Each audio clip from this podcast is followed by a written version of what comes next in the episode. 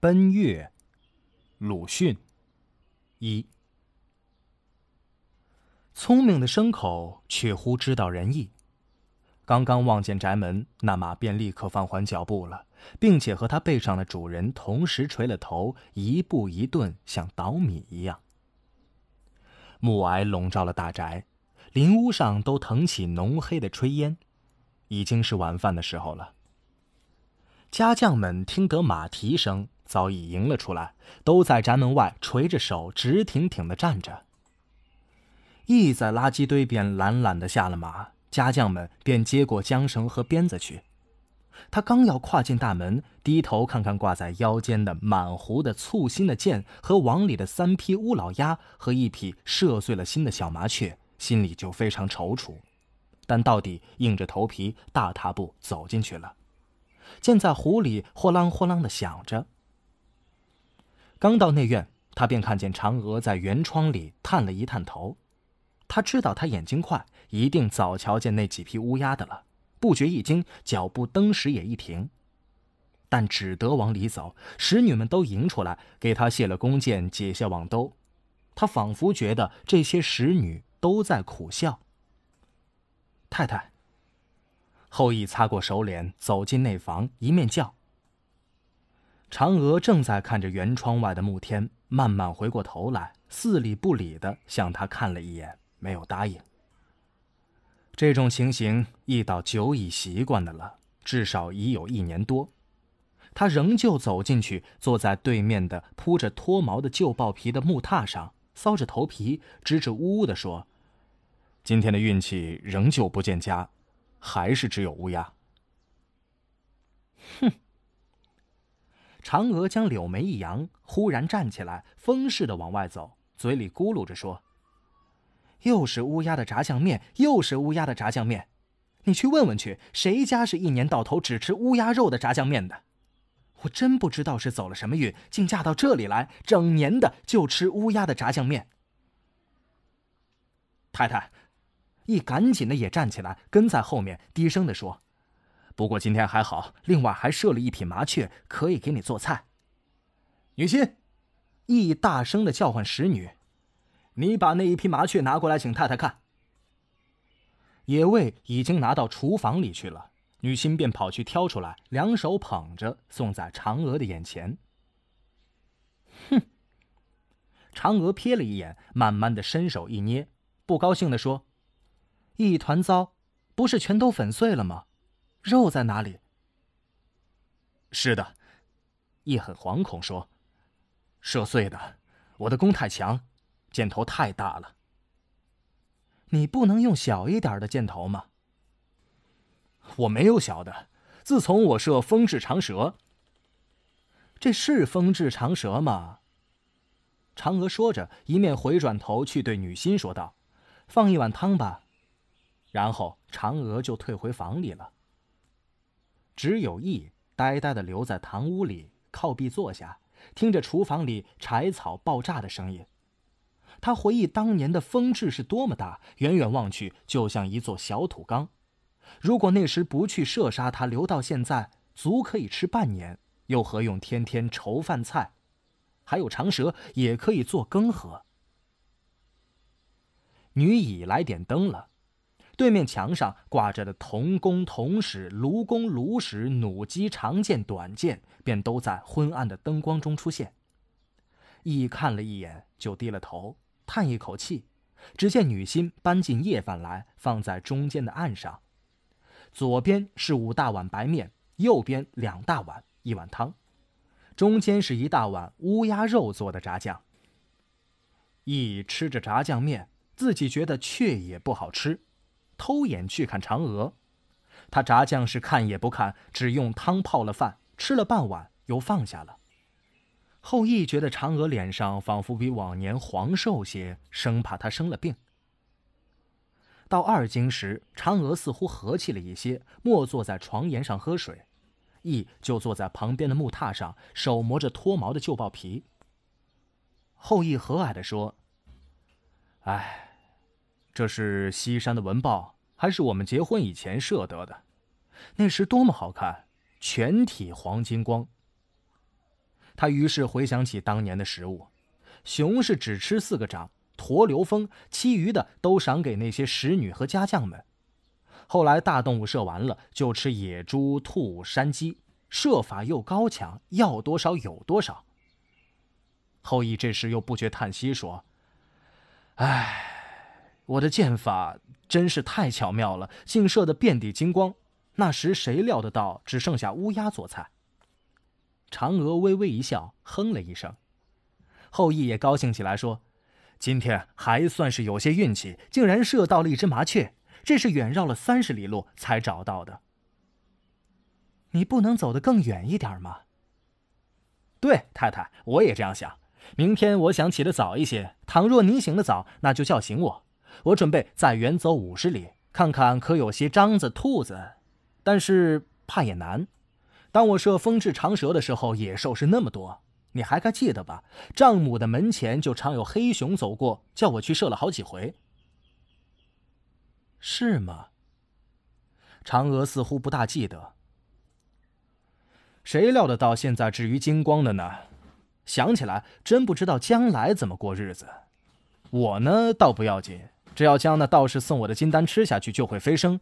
但是我第一得先替你打算，所以我决计明天再走得远一点。哼！嫦娥已经喝完水，慢慢躺下，合上眼睛了。残高的灯火照着残妆，粉有些褪了，眼圈显得微黄，眉毛的黛色也仿佛两边不一样，但嘴唇依然红得如火，虽然并不笑，颊上也还有浅浅的酒窝。唉，这样的人，我就整年的只给他吃乌鸦的炸酱面。后羿想着，觉得惭愧，两颊连耳根都热起来。二。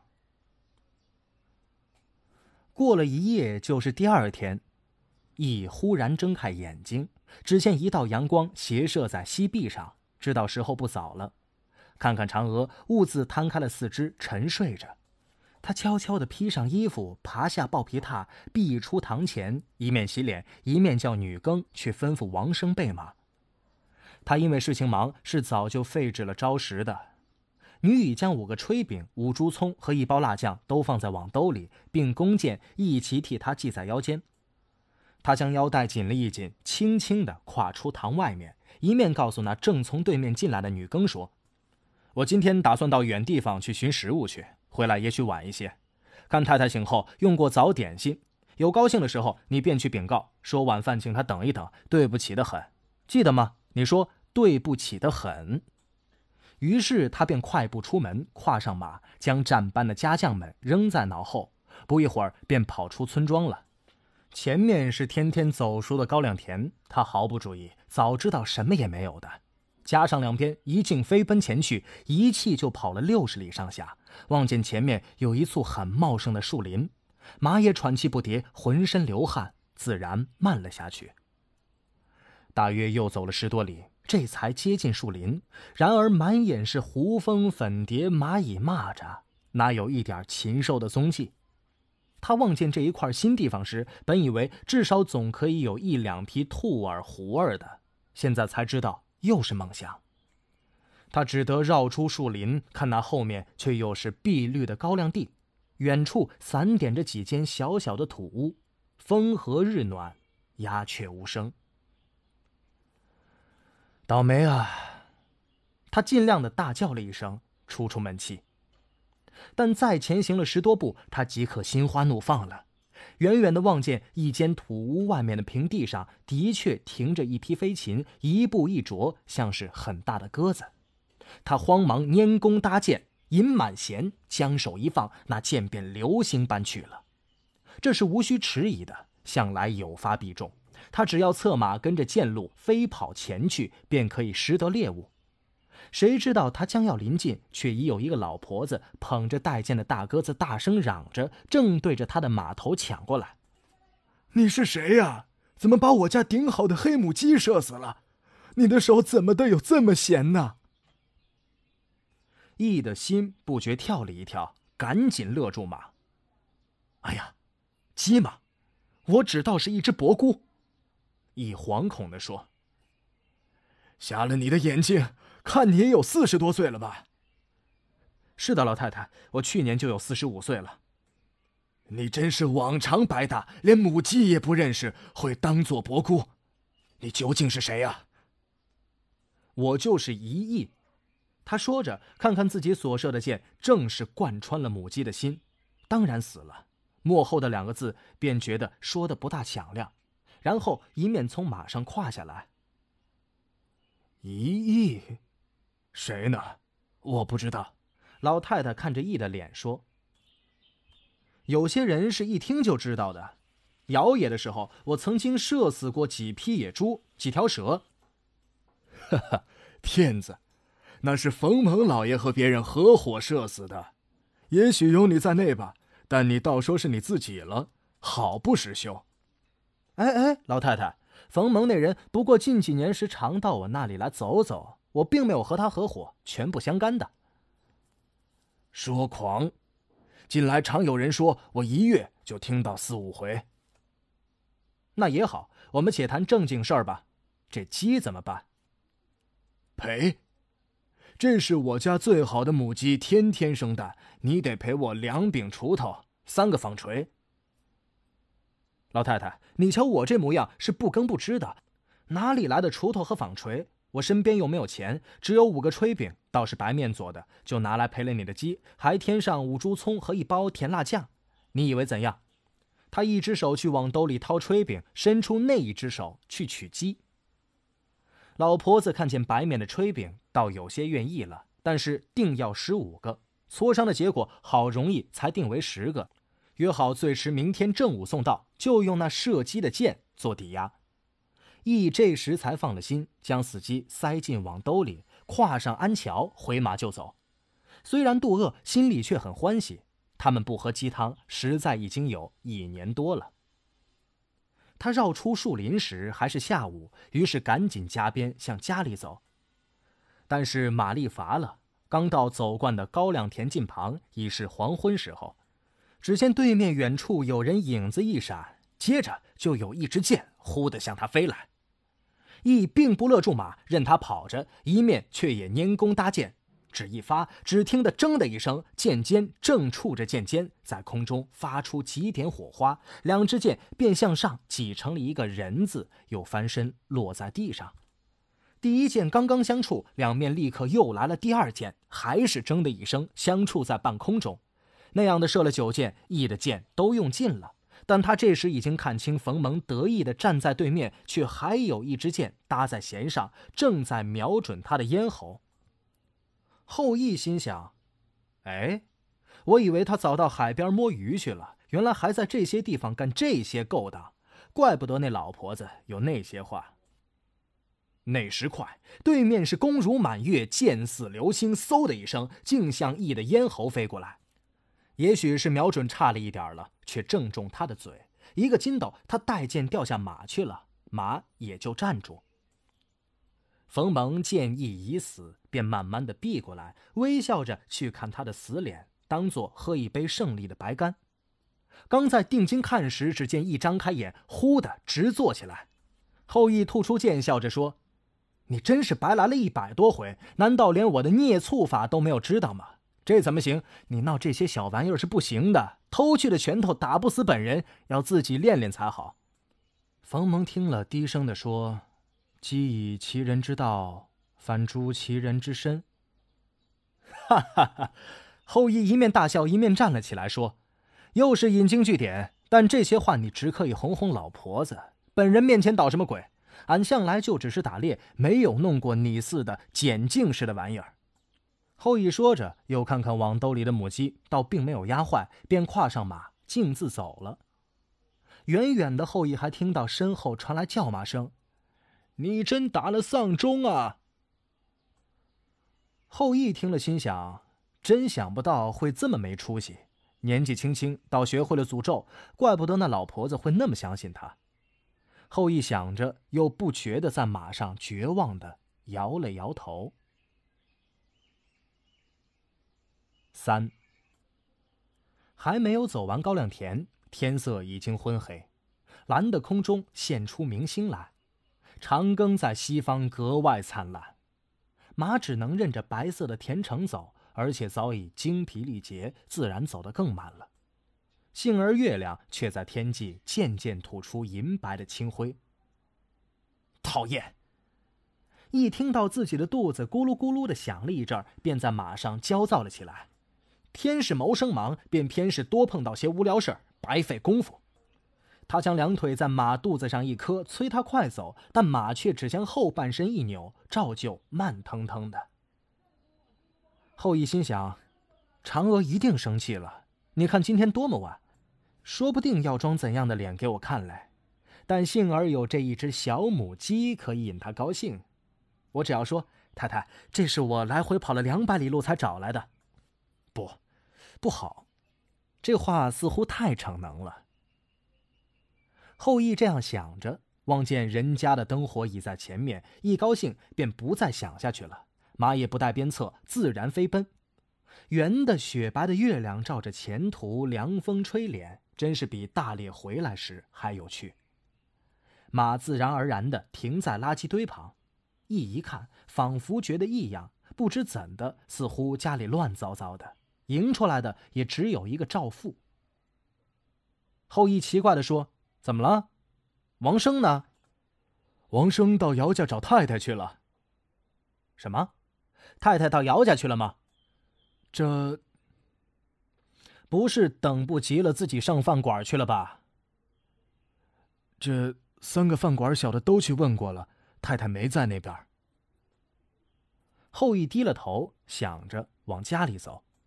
三个使女都惶惑的聚在堂前，他便很诧异，大声的问：“你们都在家吗？姚家太太一个人不是向来不去的吗？”使女们不答应，只是看着后羿的脸，便来给他解下弓带和箭壶和装着小鸡的网兜。后羿忽然心惊肉跳起来，觉得嫦娥是因为气愤寻了短见，便叫女耕去叫赵父来，要他在后园的池里树上去看一看。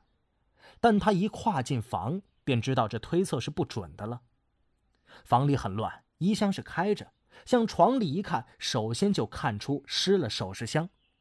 他这时正如头上淋了一盆冷水。金银不算什么，然而那道士送他的仙药也就放在这首饰箱里的。后羿转了两个圆圈，才看见王生站在门外面。王生说：“回老爷，太太没有到姚家去，他们今天也不打牌。”后羿看了王生一眼，不开口，王生就退出去了。这个时候，赵父又上来问：“老爷叫？”羿将头一摇，又用手一挥，叫他也退出去。羿又在房里转了几个圈子，走到堂前坐下，仰头看着对面壁上的铜弓、铜矢、卢弓、卢石、弩机、长剑、短剑，想了些时，才问那呆立在下面的侍女说：“太太是什么时候不见的？”女乙说：“掌灯的时候就不看见了，可是谁也没见她走出去。”你们可见太太吃了那箱里的药没有？那倒没有见，但她下午要我倒水喝是有的。一急的站了起来，他似乎觉得自己一个人被留在地上了。他问：“你们看见有什么像天上飞升的吗？”女心想了一想，大悟似的说：“哦，我点了灯出去的时候，的确看见一个黑影向这边飞去的，但我那时万想不到。”是太太。说完，女心的脸色苍白了。一定是了。羿在膝上一拍，即刻站起，走向屋外去，回头问着女心说：“哪边？”女心用手一指。后羿跟着看去时，只见那边是一轮雪白的圆月挂在空中，还隐约现出楼台树木。当他还是孩子的时候，祖母给他讲的月宫中的美景，他依稀记了起来。他对着浮游在碧海里似的月亮，觉得自己的身子非常沉重。他忽然愤怒了，从愤怒里又发了杀机，圆睁着眼睛，大声向使女们叱咤道：“拿我的射日弓来和三支箭！”女乙和女庚从堂屋中央取下那强大的弓，拂去尘埃，并三支长剑都交在后羿手里。他一手捻弓，一手捏着三支箭，都搭上去，拉了一个满弓，正对着月亮，身子是岩石一般挺立着，眼光直射，闪闪如炎下电，须发开张飘动，像黑色火。这一瞬间，使人仿佛想见他当年射日的雄姿。嗖的一声。只一声，已经连发了三支箭，刚发便搭，一搭又发，眼睛不及看清那手法，耳朵也不及分别那声音。本来对面是虽然受了三支箭，应该都聚在一处的，因为箭箭相衔，不差丝发。但他为避重起见，这时却将手微微一动，使箭到时分成三点，有三个伤。使女们发一声喊，大家都看见月亮只一抖，以为要掉下来了。但却还是安然的悬着，发出和月的更大的光辉，似乎毫发无伤。呆！一仰天大喝一声，看了片刻，然而月亮不理他。他前进三步，月亮便退了三步；他退三步，月亮却又照数前进了。他们都默着，个人看个人的脸。一懒懒的将射日弓靠在堂门上，走进屋里去。使女们也一齐跟着他。一坐下，叹了一口气：“唉，那么你们的太太就永远一个人快乐了。她竟忍心撇了我独自飞升，莫非看到我老起来了？但她上月还说，还不算老，若以老人自居，是思想的堕落。”女乙这时说：“这一定不是的。”有人说老爷还是一个战士。女心说：“有时看去简直好像艺术家。”放屁！不过吴老鸭的炸酱面却也不好吃，难怪他忍不住。女心这时候说：“那豹皮褥子脱毛的地方，我去捡一点靠墙的角上的皮来补一补吧，怪不好看的。”说完，女心就往房里走。且慢。一说着，想了一想。那倒不忙，我实在饿极了，还是赶快去做一盘辣子鸡，烙五斤饼来，给我吃了好睡觉。明天再去找那道士要一副仙药，吃了追上去吧。女更，你去吩咐王生，叫他量四升白豆喂马去。一九二六年十二月。